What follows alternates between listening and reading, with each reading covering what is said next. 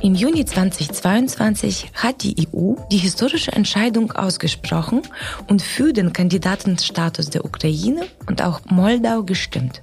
Für Ende Oktober wird nun der Erweiterungsbericht der Europäischen Kommission erwartet, auf dessen Basis der Europäische Rat im Dezember entscheiden wird, ob die Beitrittsverhandlungen mit der Ukraine aufgenommen werden. Herzlich willkommen zu einer neuen Folge von Ukraine Memo, einem Podcast des Instituts für europäische Politik. Im Podcast analysieren wir aktuelle Entwicklungen und langfristige Trends in der ukrainischen Politik, Wirtschaft und Gesellschaft. Ich bin Natalia Prehornicka, Politikwissenschaftlerin und Ihr Podcast-Host. Unser heutiger Gast ist Miriam Kosmel, Senior-Expertin für die Länder des östlichen Europas und die EU-Nachbarschaft im Programm Europas Zukunft der Bertelsmann Stiftung. Herzlich willkommen, Miriam. Hallo Natalia, vielen Dank für die Einladung.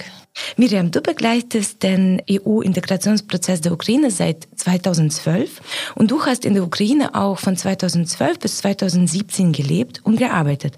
Und jetzt stehst du auch im intensiven Austausch mit Expertinnen, sowohl in Deutschland, aber auch in der Ukraine. Was waren aus deiner Sicht die bedeutendsten Meilensteine im EU-Integrationsprozess der Ukraine? Zunächst natürlich die Orange Revolution 2004, als äh, das ukrainische Volk sich ja gegen eine beeinflusste Wahlwerte friedlich, beharrlich und tatsächlich eine Wahlwiederholung per Gericht durchsetzte. Schließlich, und da war ich dann selbst in der Ukraine, die Revolution der Würde 2013-14, auch Euromaidan genannt, aber zuvorderst kamen ja die Bürgerrechte, für deren Durchsetzung nur die Menschen mehr Hoffnung auf den politischen Westen setzten, als eben auf die eigenen, sie immer wieder enttäuscht habenden Politikerinnen. Und in diesen Zusammenhang fällt ja dann auch der Abschluss des Assoziierungsabkommens 2014, den eigentlich der dann geflohene Präsident Janukowitsch ja verhindern wollte und damit eben eine größere politische und wirtschaftliche Annäherung und eben der Beginn eines intensiven Reformkurses, bis dann eben, wie du es eben erwähnt hast, im Juni letzten Jahres, und das ist natürlich ein Meilenstein der Ukraine, der EU-Beitrittskandidatenstatus tatsächlich gegeben wurde und damit eben eine Mitgliedschaftsperspektive. Das war also eine komplette Kehrtwende der EU in der Ukraine-Politik, nämlich dieses politische Signal der Beitrittsmöglichkeit und natürlich auch ein politisches Signal an Russland, dass die Ukraine eben keine Pufferzone ist, sondern dass man sie eben fest verankern möchte in den euroatlantischen Beziehungen.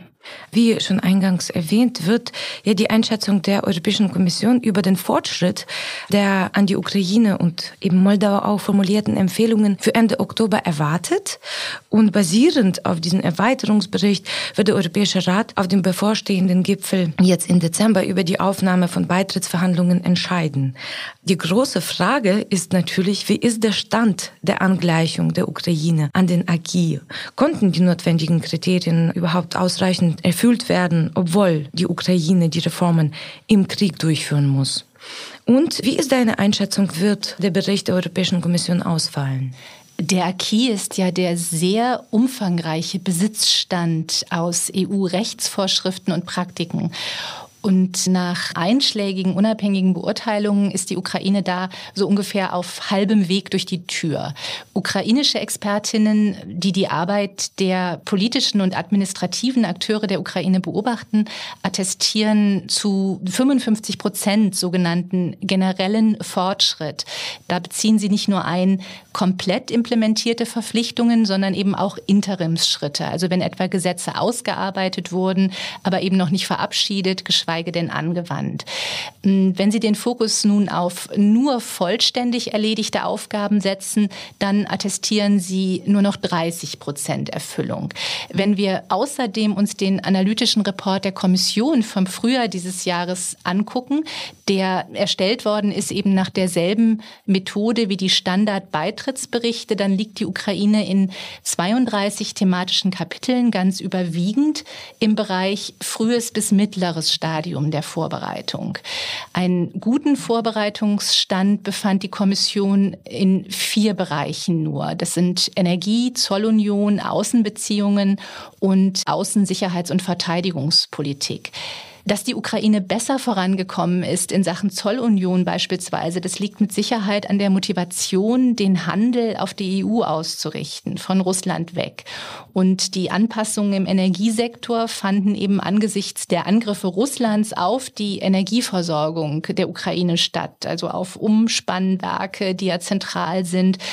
Das war also getrieben von der Not, umstellen zu müssen, die Energieversorgung zu sichern, um unabhängig von Russland zu sein. Der Krieg hat aber nachgewiesenermaßen auch Negativeffekte für die Reformen, etwa weil Ressourcen fehlen, die Reformen vorantreiben könnten, weil die in die Verteidigung fließen, fließen müssen. Insgesamt ist diese Angleichung an diesen EU-Besitzstand mühselig, anspruchsvoll und teuer für ein Land wie die Ukraine. Und es sind eben auch immer wieder Partikularinteressen zu überwinden von Akteuren, die engere wirtschaftliche Zusammenarbeit mit der EU so nicht wollen, weil das ihre nicht legitimierte Macht einschränkt, also ihre privilegierten Zugriffe auf Ressourcen vielleicht.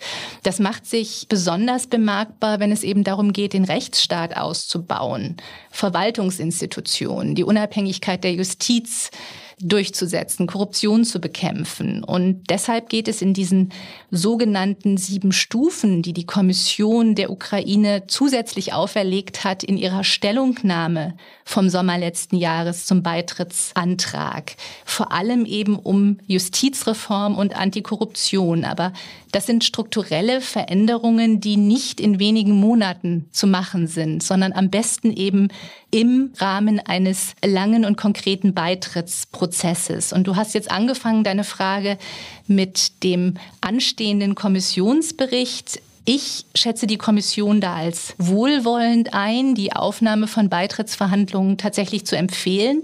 Letztendlich sind es natürlich die EU-Mitgliedstaaten, die entscheiden. Und die Grundregel aller Beitrittskonferenzen ist immer Einstimmigkeit. Aber bei entsprechend starkem politischem Willen aller 27 EU-Mitgliedstaaten wird die EU die Beitrittsverhandlungen mit der Ukraine eröffnen. Und die sollten dann eben entsprechend auch genutzt werden, um die genannten strukturellen Veränderungen institutionell umzusetzen und zu verankern. Und wie du sagst, die Beitrittsverhandlungen bedeutet ja noch nicht der Beitritt. Also das ist ein Prozess, der mit Sicherheit eine Zeit auch dauern wird. Und nach der Eröffnung dieser Beitrittsverhandlungen, was denkst du, wie lange wird es dauern, bis die Ukraine der EU beitreten kann?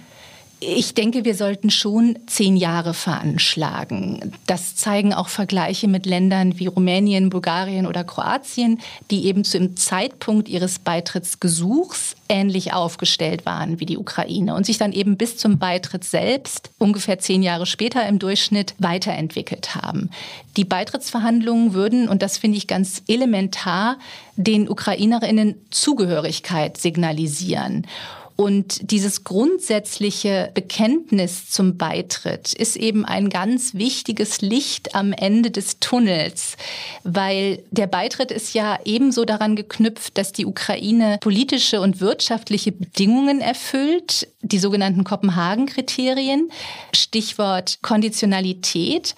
Und deshalb kann aber eben diese Beitrittsaussicht auch Reformen in der Ukraine konkret anschieben in Sachen rechtsstaatliche Grundordnung. Also die reformorientierten Ukrainerinnen in der Politik, der Zivilgesellschaft, der Experten-Community, die können immer wieder konkret darauf verweisen, auf diese Bedingungen und entsprechendes Handeln eben einfordern bei den staatlichen Akteuren. Also diese Kombination aus Druck der reformorientierten Ukraine auf der einen Seite und eben der engmaschigen Begleitung durch die EU und durch die Mitgliedstaaten, das ist zentral dafür, dass diese Transformation einen guten Verlauf nimmt. Das heißt auch Stärkung der Staat und der Gesellschaft, also wirklich sehr holistisch auch gesehen, dieser Prozess.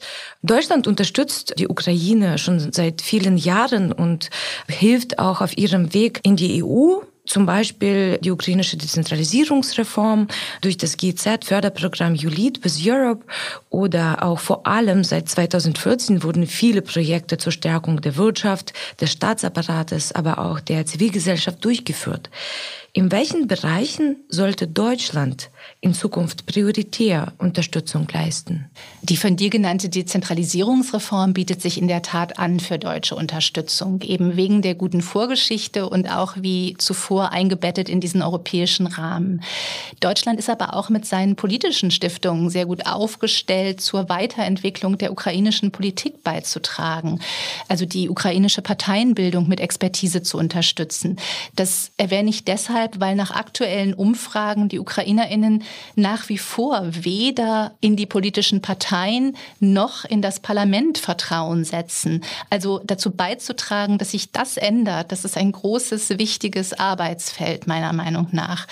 Umso mehr, als dass es eben in der Zukunft auch darauf ankommen wird, dass die ukrainischen Politiker, die Führungsriege die auf Integration bedachte EU und Brüssel auch verstehen, also und sich nicht irgendwann von Brüssel ungerecht beherrscht fühlen.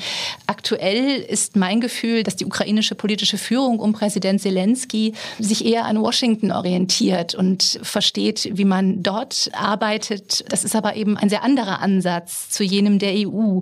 Letztendlich, das habe ich eben schon anklingen lassen, ist ja die Ukraine als Beitrittskandidat und irgendwann eben als vollwertiges Mitglied auch aufgerufen, den Schutz des einheitlichen Rechtsraums EU mit zu gewährleisten. Also sie muss zur Rechtsgemeinschaft, die die EU ist, beitragen. Und dafür muss natürlich die Justizreform Ergebnisse zeigen. Auch hier könnte meiner Meinung nach Deutschland unterstützen. Gleichwohl sollten alte Konzepte unbedingt kritisch überdacht werden, die in den letzten Jahrzehnten eben keine strukturellen Veränderungen gebracht haben.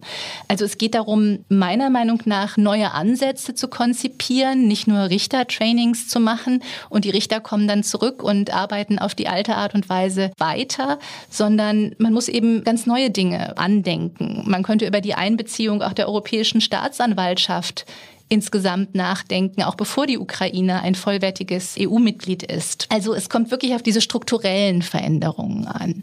Und vielleicht auch noch ein Punkt zu den komplexen Politikzielen, die es ja im Rahmen des Beitritts auch umzusetzen gilt und für die es eben wichtig ist, dass mehrere Fachministerien kooperieren, was in der Vergangenheit eben nicht so gut funktioniert hat, weil es auch echt eine Herausforderung ist. Also ich denke da zum Beispiel an etwas wie Wettbewerbspolitik, was eben auch zentral ist für wirtschaftliche Entwicklung und auch das Eindämmen von Monopolen. Es hat hier in den letzten Jahren übrigens auch noch während des Krieges Programme gegeben, gezielt mit Expertise zu unterstützen, zu ermöglichen, dass Fachkräfte auf der Grundlage ihrer Kompetenz eingestellt wurden und marktgerechte Gehälter bekamen. So etwas macht Sinn, fortgesetzt zu werden. Und denkst du, ist es möglich, Menschen, die jetzt sich in der EU aufhalten, in den Ländern der Europäischen Union, in Deutschland, auch schon das bürokratische EU-System näher beizubringen, um das später in der Ukraine implementieren zu können? Grundsätzlich ist der Umstand, dass sich viele Ukrainerinnen in den EU-Mitgliedstaaten aktuell befinden und hier auch arbeiten, natürlich auch eine Chance, sie mitzunehmen, fortzubilden und vielleicht auch im Sinne von zirkulärer Migration darauf vorzubereiten, eben auf diese künftigen intensiveren EU-Ukraine-Beziehungen.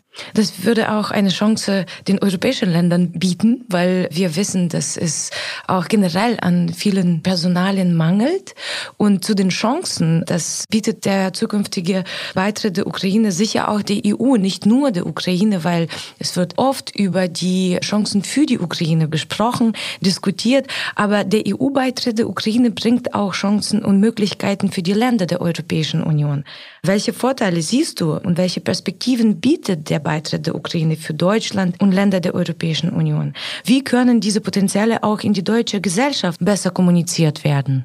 Wenn du nach den Potenzialen der Ukraine fragst, dann denke ich natürlich zunächst daran, wie die Ukraine zu unserer gemeinsamen Modernisierung beitragen kann, also gerade auch was nachhaltige Entwicklung betrifft, weil das Land hat ja einen großen Ressourcenreichtum. Ich denke an das Potenzial in Sachen neuer Energien, also Wasserstoff, Windenergie, Biomasse, aber auch an Rohstoffe wie Lithium oder seltene Erden, die für die Energiewende zentral sind.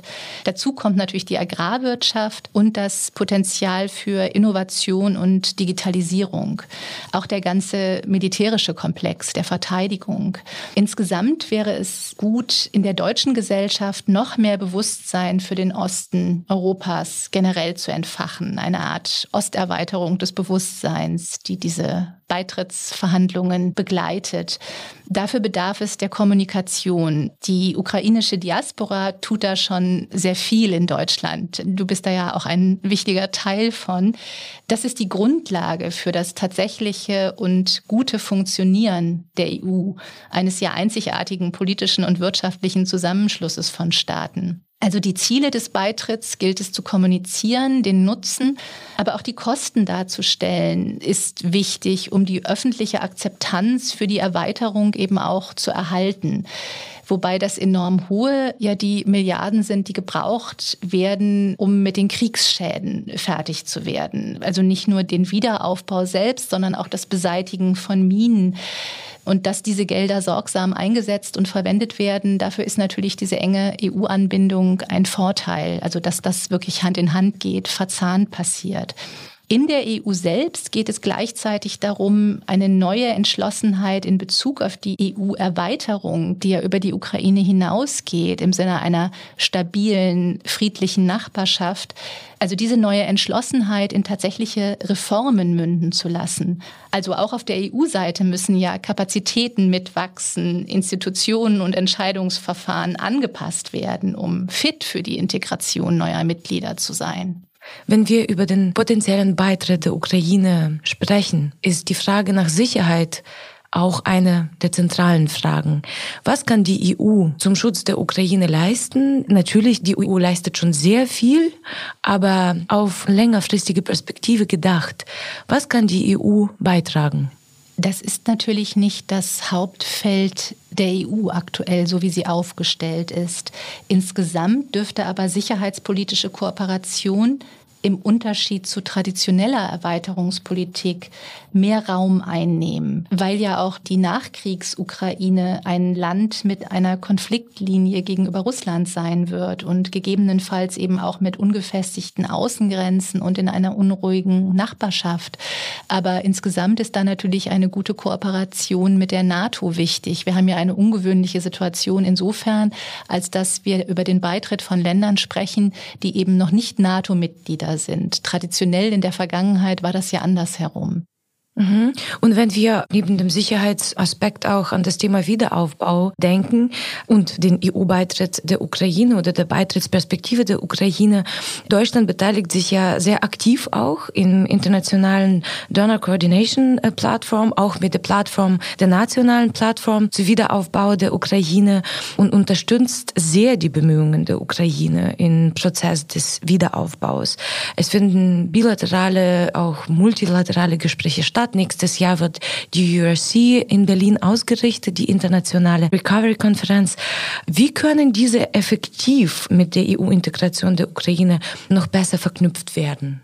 Das ist eine herausfordernde Frage. Also idealerweise sollte der teilweise ja sofort erforderliche Wiederaufbau nicht nur dafür sorgen, dass die ukrainische Wirtschaft jetzt nicht stirbt, sondern womöglich eben auch ihre Neuaufstellung und Modernisierung fortsetzen und so damit beginnen, eben auch alte Entwicklungsgefälle zu der Situation in EU-Mitgliedstaaten zu überwinden. Das geht natürlich nicht immer sofort, weil manchmal ist die Notwendigkeit eben schnell zu helfen. Wir haben eben Energie angesprochen und das geht nicht immer in einer Logik einher mit Nachhaltigkeit. Aber auch damit kann man umgehen, wenn man das weiß. Für wichtig halte ich zu vermitteln, dass es eben Sektoren gibt, da ist die ukrainische Wirtschaft bereits sogar global konkurrenzfähig. Wir haben, glaube ich, schon die Landwirtschaft genannt. Andere müssen tatsächlich gänzlich neu aufgestellt werden. Metallverarbeitung ist so ein Beispiel. Beispiel. Aber wenn schon, und das ist das Zentrale, der Wiederaufbau auf Modernisierung ausgerichtet ist grundsätzlich, dann werden die Weichen eben schon passend gestellt. Die EU-Mitgliedstaaten sollten sich jedenfalls jetzt nicht abschotten, auch wieder das Thema Agrar, sondern den Impuls für Veränderungen auch aufgreifen, also über eigene nicht nachhaltige Gepflogenheiten eben tatsächlich nachdenken und reformieren oder reformbereit sein, an Reformen mitwirken im Sinne eigener und gemeinsamer gemeinsamer EU-Transformation. Denn die Ukraine bringt ja nicht wenig Stärken mit. Das hatten wir ja schon thematisiert. Und viel davon betrifft eben die von der EU zu Recht ausgerufene Twin Transition, also die Modernisierung der EU in Sachen Innovation, Digitalisierung auf der einen Seite und in Bezug eben auf eine grüne Agenda mit neuen Energien, um sich auch unabhängig zu machen. Schließlich möchte ich vielleicht auch hier noch einmal die Konditionalität als bewährtes Instrument von Politik erwähnen. Also auch die Aufbauunterstützung mit konkreten Bedingungen zu verknüpfen, wie es ja reformorientierte Ukrainerinnen erbitten. Denn tendenziell dominiert beispielsweise die Präsidialverwaltung zunehmend Entscheidungen, teilweise über eingesetzte Militärverwaltungen, die vielleicht gar nicht notwendig sind. Da muss man natürlich im Einzelfall gucken, wo Krieg und Selbstverteidigung eine zentrale Herangehensweise erforderlich machen, wo das vielleicht nicht zu Fortschritten führt. Denn es geht ja um den Erhalt auch der Errungenschaften dieser erfolgreichen Reform, Dezentralisierung, die wir auch angesprochen haben. Und da kann man sicherlich auch im Wiederaufbau diese Errungenschaften dieser Reform gut einsetzen, damit eben auch der wirklich wirksam stattfindet. Insgesamt denke ich, dass dieser konkrete Heranführungsprozess der Ukraine an den EU-Acquis, mit dem wir eingestiegen sind, die politischen und wirtschaftlichen Reformen, dass das ein zentraler Handlungsstrang eben ist, also diese Beitrittsgespräche, in dem Fortschritte reflektiert werden, aber eben auch Probleme. Und hier könnte gerade die EU bewährte Instrumente zum Monitoring, aber auch neue Instrumente, auch zur Verzahnung mit den wirtschaftlichen und politischen Wiederaufbau- und Reformprogrammen einsetzen. Und das heißt eventuell auch eine Chance für mehr Einbindung der Zivilgesellschaft in diesem Prozess. Kannst du dir konkretere Instrumente vorstellen, wie die Zivilgesellschaft noch viel mehr in den Prozess des Wiederaufbaus mit eingeschlossen werden kann? Ich glaube, das muss man im Einzelfall genau gucken, auf welcher Ebene das passiert. Aber dass die Zivilgesellschaft da ganz konkret eingebunden werden sollte, das halte ich für zentral. Aber ich glaube, das ist auch in keiner Weise strittig. Ich stimme dir auf jeden Fall dazu. Das ist keine Diskussion darüber, ob, aber die Diskussion darüber, wie. Also der Weg, wie die Zivilgesellschaft in diesem Prozess konkret operativ teilnehmen kann, ist, glaube ich, noch sowohl in der ukrainischen zwischen auf der nationalen Ebene als auch auf der internationalen Ebene, weil das ist ja natürlich nicht nur die EU, sondern mehrere Länder, wie die ukrainische Zivilgesellschaft oder insgesamt die Zivilgesellschaft mit eingebunden werden kann, ist noch nicht so ganz verständlich, noch nicht so ganz auch transparent, wobei viele Akteurinnen und Akteure schon stark dabei sind, Vorschläge auch zu machen. Und die EU-Staaten stehen ja natürlich auch fest an der Seite der Ukraine. Das sehen wir bei der Unterstützung der EU, bei der finanziellen Unterstützung Unterstützung, bei der militärischen Unterstützung der Europäischen Union. Aber Russland setzt seinen Krieg täglich fort und zerstört die ukrainischen Städte und Infrastruktur und auch das Leben der Menschen. Auch andere schreckliche Ereignisse auf der Welt, wie in Nahost und Bergkarabach zum Beispiel, kommen hinzu und das überlappt sich alles sehr in den letzten Monaten und Tagen vor allem. Was denkst du, wie kann unter diesen Umständen die Beitrittsdynamik aufrechterhalten werden? Und ganz konkret, wie könnten Deutschland und die Länder der Europäischen Union die Ukraine dabei unterstützen?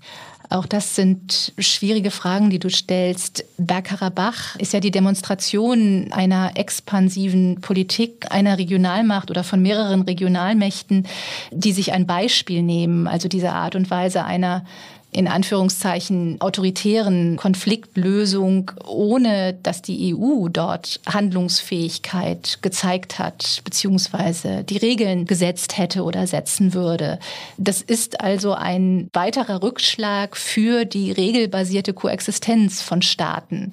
Dann haben wir jetzt zusätzlich durch den Krieg in Israel die Situation, dass die Unterstützung des politischen Westens für Israel einige Länder des sogenannten globalen Südens wiederum ihre diplomatische Unterstützung für diesen politischen Westen und für die Ukraine hinterfragen lässt. Ich denke, dass Vertreter der Ukraine auf internationalen Plattformen Stellung nehmen sollten, wie sie das ja auch tun. Im Raum steht ja meist auch der Vorwurf von Doppelstandards, also selbst internationale Standards im Verteidigungsfall nicht einzuhalten. Und erschwerend dazu kommt eben Desinformation, die wie überhaupt die kriegerischen Auseinandersetzungen selbst tief in unsere Gesellschaften wirken. Da ist eben auch Kommunikation, Auseinandersetzung, Richtigstellung, Bildung, ähm, das ist alles wichtig, um dem zu begegnen und und Konflikte zu lösen, nach Möglichkeit schon zu verhindern. Langfristig ist der Ukraine vermutlich nicht dieselbe politische Aufmerksamkeit sicher und langfristig, ich betone langfristig, dürfte es auch Konkurrenz um Mittel geben. In der Ukraine selbst geht es zuvorderst nach wie vor um Sicherheit, aber eben auch darum, dass etwa Gemeinden in ihrer Resilienz weiter unterstützt werden, um ihrerseits das Leben aufrecht zu erhalten, den Schulunterricht aufrecht zu erhalten, Binnenflüchtlingen zu helfen, anderen Bedürftigen zu helfen eben dafür zu sorgen, dass die Wirtschaft nicht zum Erliegen kommt. Ich finde auch den Gedanken von Sonderwirtschaftszonen interessant, die man militärisch auch schützen könnte. Also insgesamt wird eben, das haben wir ja vorhin auch schon angesprochen, auf deine Frage, in diesem Beitrittsprozess die sicherheitspolitische Kooperation mehr Raum einnehmen müssen. Es ist natürlich sehr herausfordernd, in einer sehr kurzen Zeit auf sehr viele Punkte einzugehen, auf die wir jetzt eingegangen sind und hoffe auch sehr, dass wir das Interesse unserer Hörerinnen und Hörer auch nur für das Thema der Weg der Ukraine in die EU wecken konnten. Und um unser Gespräch zu resümieren, was sind deine wichtigsten Botschaften zum Thema die Ukraine auf dem Weg in die Europäische Union? Erstens schon das Thema Sicherheit. Russland ist eine Gefahr für Sicherheit und Freiheit in Europa, auf die wir noch keine umfassende Antwort gefunden haben. Es ist in unser aller Interesse, dass die Ukraine den Weg in die EU, in diese euroatlantische Einbindung gut schafft, wie übrigens auch die kleine Republik Moldau, denn es geht Russland ja genau darum, diese jungen Demokratien zu zerstören, in der Ukraine unter Einsatz von Militär, andernorts mittels eines hybriden Kriegs, Moldau oder mit beidem, da denke ich an Georgien. Zentral ist, wenn Russland Erfolg hat, wird Wladimir Putin seinen Kurs fortsetzen. Das hat er zumindest angekündigt und wir sollten das ernst nehmen, wenn wir also in einem Europa, in einer Welt leben wollen, in der souveräne Staaten ihre Zukunft selbst gestalten können, ohne von anderen Staaten die militärisch mächtig sind, überfallen zu werden. Also sollten wir im eigenen Interesse der Ukraine zum Sieg verhelfen und selbst bereit sein für Veränderungen und Reformen bei uns. Die ukrainische politische Führung sollte, das habe ich vorhin schon angedeutet, realistisch sein, was den Beitrittsprozess und seine Länge und seine Mühe, die Mühe der Ebene betrifft, und aber ambitioniert. Also beides gleichzeitig, realistisch und ambitioniert in Sachen Reformen, das geht sehr gut zusammen. Schlussendlich kommt es eben auf ein solches verantwortliches Handeln an, um die Menschen, um die Ukrainerinnen und Ukrainer auch zu überzeugen, denn nur dann werden die sich entscheiden, bei Kriegsende auch in der Ukraine wieder zusammenzukommen, dort ihr Familienleben fortzusetzen und Sie, die Menschen, sind wiederum die Voraussetzung für den Wiederaufbau und für die gelingende EU-Integration gleichermaßen. Miriam, ich danke dir vielmals für das Gespräch. Das ist sehr spannend und wir hoffen und drücken fest die Daumen, dass der Weg der Ukraine in die Europäische Union gut gelingen wird und wir machen alles Mögliche, um die Ukraine auch dabei zu unterstützen. Danke dir sehr, dass du heute bei uns warst. Ich danke dir, Natalia, und alles Gute für deine wichtige Arbeit.